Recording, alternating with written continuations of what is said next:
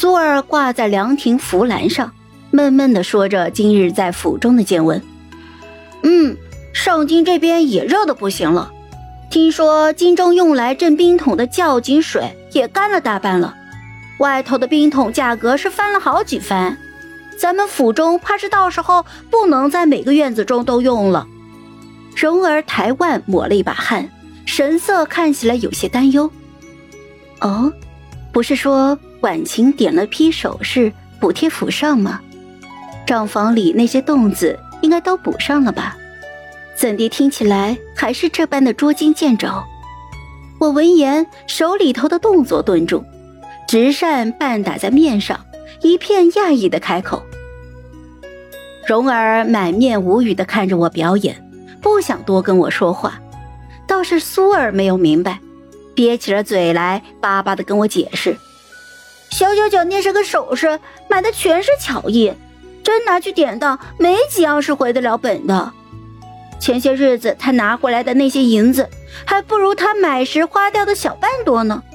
夫人管账，手生没筹划，那点钱早让花个差不多了。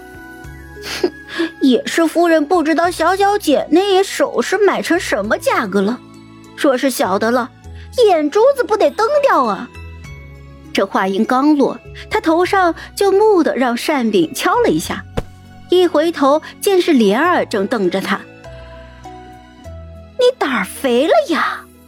这人还在府中，你就敢编排主母了？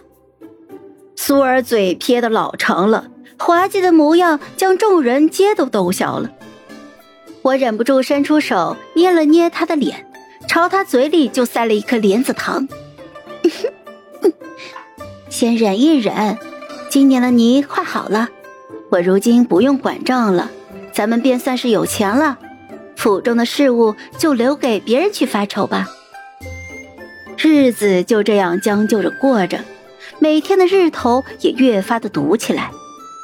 上京城里的物价翻了几番，母亲成日里统账是急得焦头烂额，几个院里的冰桶也陆续断了。只有父亲书房中的还续着。听说母亲好几次似乎感觉挨不住了，想要去父亲那里开口要银子，最终还是咬牙忍下了。他总还记得父亲未发迹之前，他在家中因不会管账，被我那严苛的祖母戳着额头骂草包赔钱货的日子。那时的父亲在祖母身前尽孝。也跟着痛骂自己娶了一个败家妇。那时候的母亲噙着泪，被祖母用扫帚杆子抽到了，整个人摔在地面上。余光正瞥见了懵懂立在一旁的我，眼里全是屈辱。到如今，祖母早就西去了，可母亲却始终记得这段耻辱，在对着父亲的时候，依旧三番开不了这个口。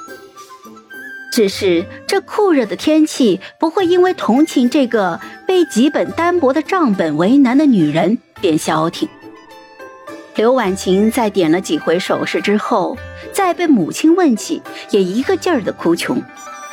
最后母亲逼得无奈，终究是再度敲响了我院子里的门。